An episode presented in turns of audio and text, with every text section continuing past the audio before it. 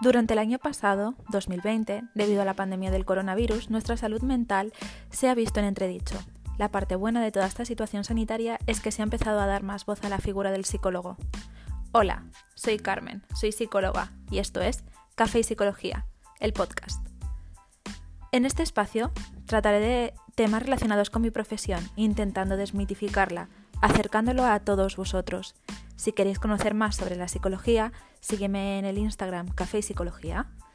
Cafeteros, preparad vuestras tazas porque empezamos.